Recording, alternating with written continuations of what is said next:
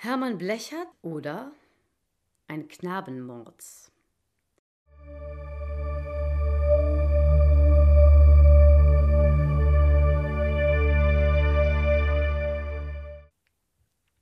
Namaste, werte Nachbarschaft. In unserem heutigen Podcast geht es, wie sollte es auch anders sein, um die Geschichte unseres Wohnraums. Aber diese Geschichte wird noch mehr erzählen. Sie handelt davon, wie ich Demut fand und meine persönliche Verantwortung innerhalb unserer Gemeinschaft begriff. 8.4.1908 Ein grauenhafter Mord ist heute Morgen im Tiergarten entdeckt worden. Am Tiergartenufer in der Nähe der Charlottenburger Brücke bemerkten Arbeiter ein Paket in grauer Sackleinewand, das mit Bindfaden zusammengeschnürt war. Aus Neugierde öffneten sie es, fuhren aber erschreckt zurück, als sie menschliche Leichenteile darin entdeckten. Sie benachrichtigten die Polizei und bald erschien die Mordkommission am Fundort. Der Anblick, der sich beim vollständigen Öffnen des Pakets darbot, war grauenerregend. Man sah in dem Paket nur den Kopf und den Rumpf der Leiche, Beine und Hände fehlten. Der Kopf war durch einen tiefen Schnitt vom Rumpfe getrennt, dieser selbst geöffnet. Die Eingeweide, der ganze Magen, die Leber, das Herz, die Milz, alles war herausgenommen und lag in einem wirren Durcheinander auf dem Boden. Am grässlichsten war der Kopf zugerichtet. Die ganze Haut war vollständig abgezogen, auch die Kopfhaut mit Haar fehlte vollständig. Die Ohrmuscheln waren glatt abgeschnitten, nur die Zähne waren vorhanden. Ausfallend starke und gut erhaltene Zähne. Jedenfalls aber handelte es sich um einen 14- bis 20-jährigen Mann. Die Polizei setzte eine Belohnung von 3000 Mark für die Ergreifung des Täters aus. Ich wohne in einem Haus mit großen Rundbögen. Es hat sogar einen Erker. Von dem Moment an, als ich es das erste Mal sah, war ich einfach nur verliebt in dieses gelbe Haus und in mein Zimmer und äh, in das Wohnzimmer. Das ist das mit dem Erker. Ich, ich wohne in einer sogenannten Erwachsenen-WG. Früher hätte man Kommune gesagt, äh, aber das hat irgendwie immer so eine politische Komponente und, und irgendwie auch eine sexuelle. Nein, wir teilen uns einfach diese schon, also schon dreist große Wohnung, die über zwei Etagen geht. Aus meinem Fenster blicke ich direkt auf einen Spielplatz. Und zwischen Spielplatz und meinem Haus, da gibt es eine Hecke. Und vor dieser Hecke, da haben meine WG und ich uns einen ganz eigenen Privatgarten gezaubert. Da ist eine Bank und ein Tisch. Ja, und äh, da arbeite ich. Wenn es warm ist, auch ganz häufig. Ist ja mein Recht, richtig? Ist schließlich noch ein Teil des Grundstücks, zu dem mein Haus gehört. Und das ist der mir zugeteilte Wohnraum. An und für sich alles klar, dachte ich. Ja, nee, falsch gedacht. Es begann damit, dass ich eines Morgens auf dem Tisch im Garten einen Stein fand. Wahrscheinlich von irgendeinem Bürgersteig. So ganz normaler Granit. Aber was sollte ich mit einem Stein auf dem Tisch? Also schmiss ich ihn in die Hecke. Allerdings war der Stein am nächsten Tag wieder da. Ja, und unter dem Stein lag ein Zettel, da stand drauf, lass ihn liegen. Man muss dazu sagen, dass das Stück Garten offen zugänglich ist. Also, wir haben da ein bisschen Grün hingepflanzt, aber keinen Zaun gemacht. Da kann jeder rübersteigen.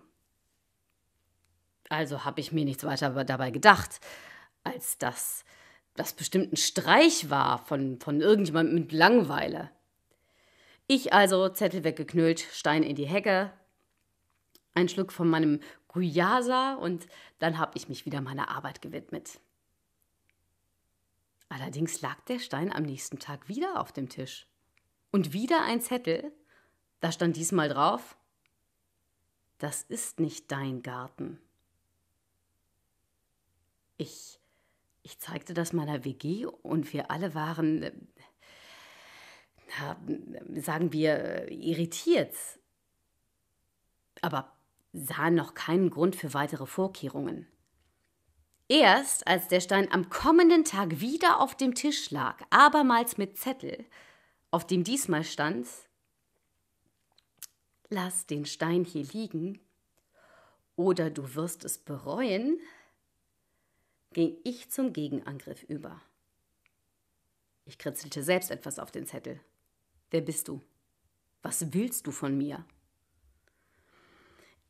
Ich, ähm, ich habe an meinem Fenster einen perfekten Blick auf den Tisch. Also zwang ich mich, die gesamte Nacht durchzuhalten.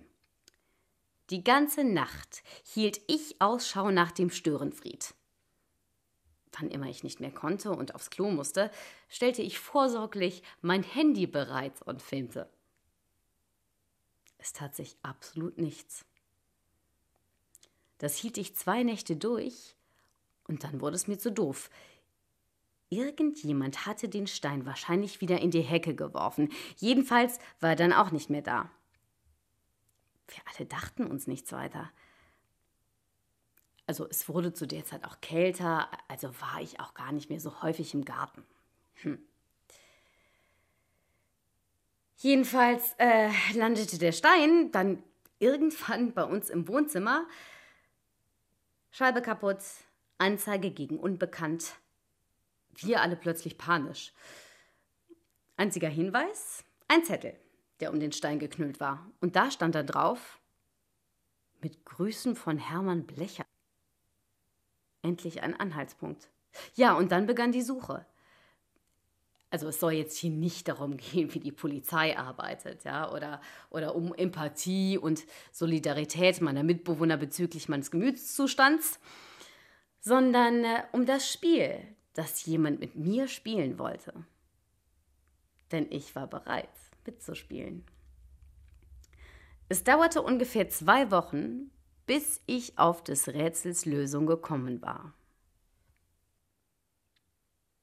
Hermann Blecher war ein 15-jähriger Schneiderlehrling, der, jetzt kommt's, 1908, so ziemlich genau 700 Meter Luftlinie von hier ermordet wurde. Ja, so sieht's aus.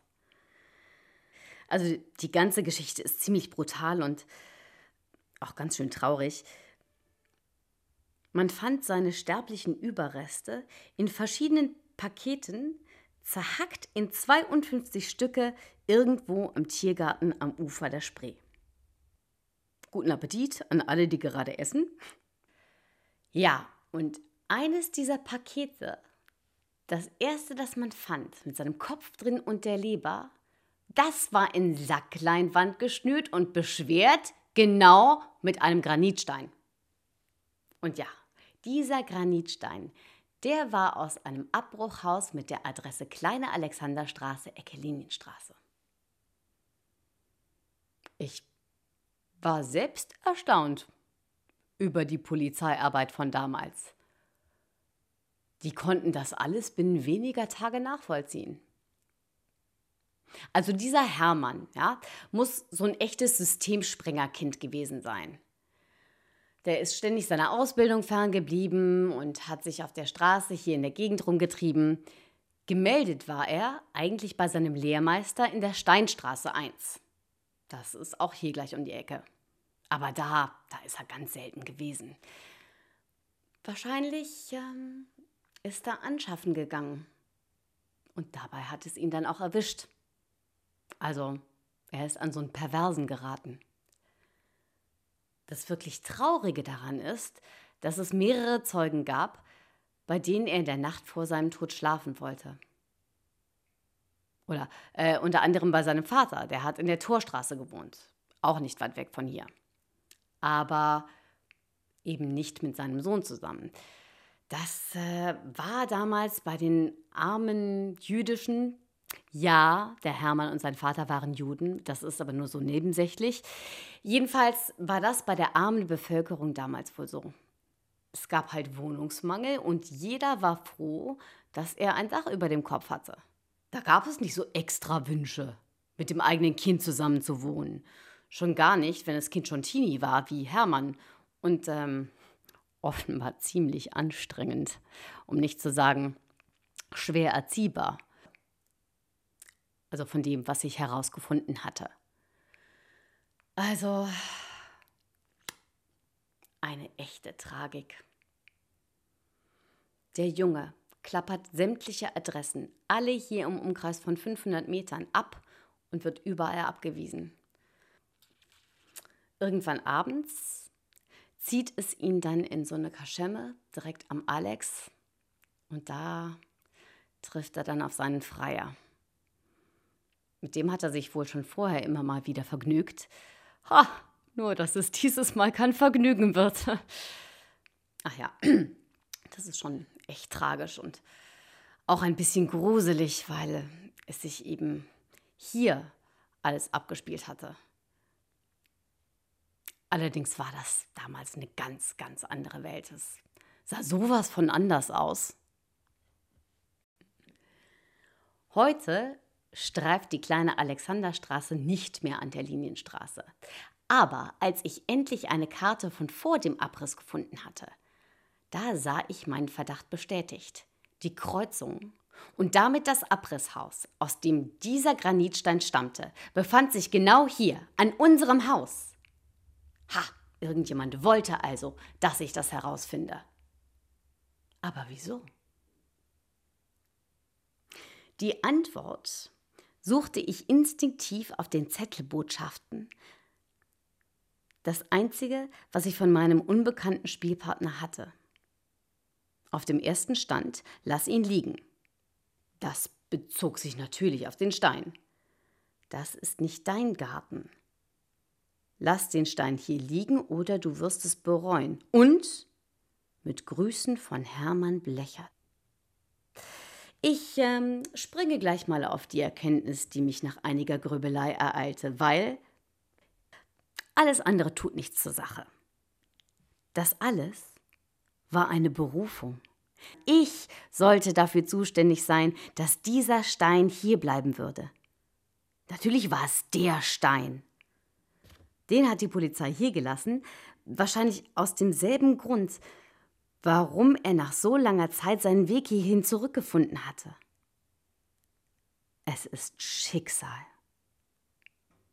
Nachdem ich mit meinem weißen Wohlstandsarsch lange genug ein Stück Land für mich beansprucht hatte, das nicht mir, sondern uns allen gehören sollte, bin ich von irgendjemandem auf den richtigen Trichter gebracht worden.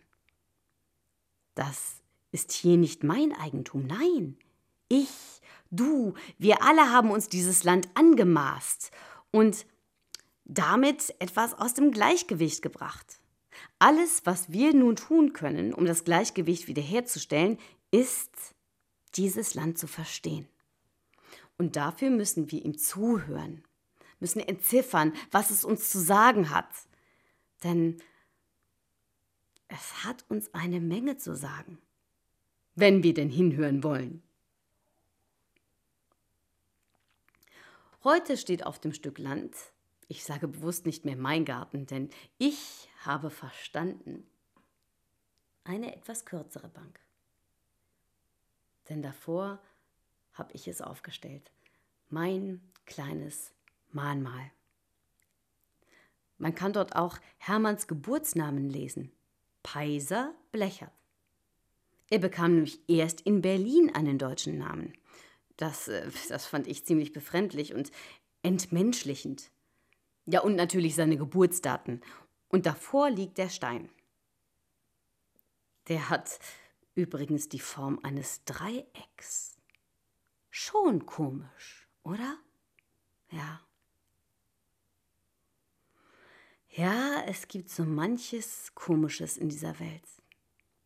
Aber wenn man einfach mal in sich geht und diese unverständlichen Stimmen, die so oft zu uns sprechen, genau zuhört, dann, dann kann man eine Ahnung bekommen über den Sinn von all dem.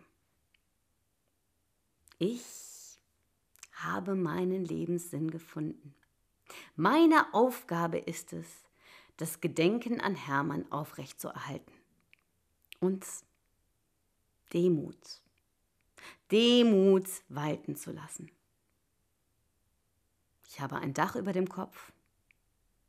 Ich bin nicht arm. Ich bin eigentlich sogar ziemlich privilegiert. Die Brache, die hier 1908 durch den Abriss entstand, die blieb für viele Jahre so. Man stellte zwar 1914 dieses unsägliche Theater auf, aber tatsächlicher Wohnraum wurde hier an dieser Stelle erst wieder unter den Nazis geschaffen. Diese Rundbögen an meinem Haus, die absorbieren die Akustik in der Straße. Es ist alles ganz idyllisch gemacht hier. So ein bisschen Kleinstadtfeeling mitten in der City für die arische Bevölkerung. So dachte man sich das damals. Mein Haus hat deshalb so große Zimmer, weil das hier eigentlich mal als Kindergarten geplant war. Und der Spielplatz vor dem Fenster, der war für die Kinder aus diesem Kindergarten gemacht. Heute sind wir Kinder alle erwachsen und ja, dass es keine Notwendigkeit für Kindergärten mehr gibt, das wissen wir ja alle ganz gut. Ich schätze das alles hier wenn das Verliebtsein in mein Haus inzwischen auch nachgelassen hat, das kann man nach den ganzen Erkenntnissen, die ich über meinen Wohnraum gewonnen habe, sicherlich verstehen. Möchte man meinen. Meine Mitbewohner verstehen das jedenfalls nicht.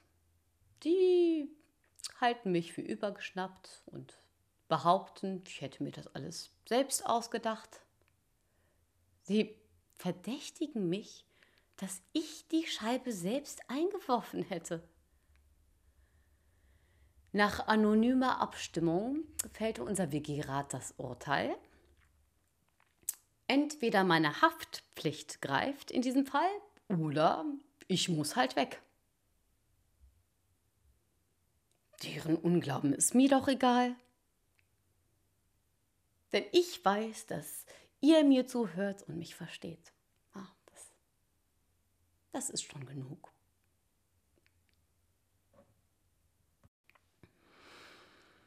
Ich habe alles, was ich über Hermann gefunden habe, zusammengetragen.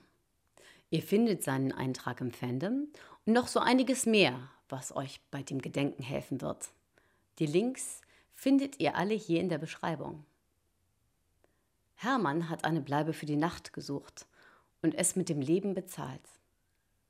Wir können nicht zurück in die Geschichte gehen, aber wir können aus ihr lernen. Ich habe Hermann einen Ort gegeben, an dem sein Geist nun einkehren kann. Das ist meine Aufgabe für unser gemeinschaftliches Erinnern. Ich danke euch für die Aufmerksamkeit und wünsche euch allen eine Restexistenz im politischen Frieden sowie ohne nachweisbare physische Schmerzen. Das war der Nabla-Podcast Hermann Blechert oder ein Knabenmord. Deutsche Stimme Florentine Schara. Text und Regie Philipp Urrutia. Dramaturgie Lena Schulze-Fränking. Eine Produktion von OFW ohne festen Wohnsitz. Alle Informationen zum Nabla auf nabla.fandom.com/de. All information about Nabla in English on nabla.fandom.com.